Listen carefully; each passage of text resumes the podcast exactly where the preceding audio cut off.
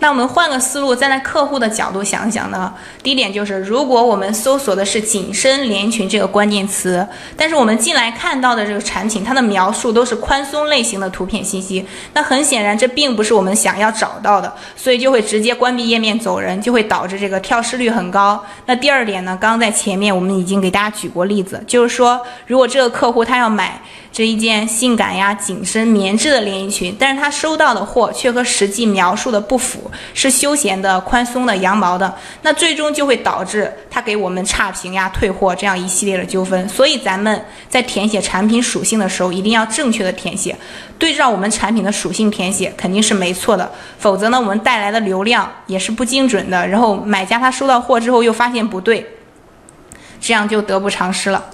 OK，我们来到这个发布产品这个页面来看一下啊，产品属性是在这个地方。就在刚刚产品、视频、营销图这些下面，因为我这里打开的这个类目是这个女装连衣裙，所以它展现的属性是这些不同的类目，它的属性肯定都是不一样的。但是就是一点，大家一定要记清楚，你有什么属性，你就填什么属性，一定要诚信的填写。好，我们再来看一下下一个部分的内容，属性这里我们已经给。给大家说过了，属性这里也比较好理解。我们来看一下型号埋词。其实型号这里呢，就是也是可以适当的埋词的。在这里埋词呢，也有助于提升我们产品的流量。但是这一点呢，往往是很多人他容易忽略的。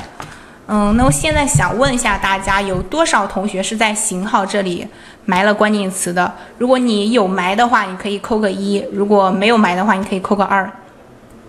我想了解一下我们大家就是在型号这里，就是你发布产品时候的一个情况。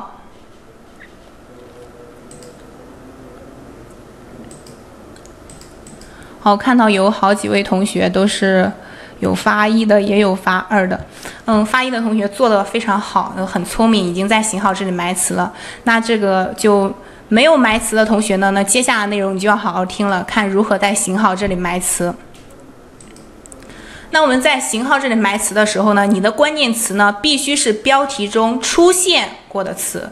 就像咱们小学时候学课文一样，都有有总分总这个结构，大家应该不陌生。开头呢先点明中心，然后结尾呢，它再总结一下全文，前后呼应，对吧？我们在这里埋这个标题中出现的词，目的是什么呢？因为它和产品更加相关了，所以才能给这个标题增加一个相关性和匹配度方面的权重，从而呢提高我们这个，从而呢提升我们这个标题它整体的一个权重。如果呢这个排名能够靠前很多的话。也会给我们这个产品增加搜索曝光的机会。另外，我们注意一下，这里有三类词是我们不能填写的，哪三类呢？第一个就是这个没有搜索人气的词，第二个就是标题中没有的，第三个就是与我们产品无关的词。这三类词你把它填上也是浪费资源，也没有什么用。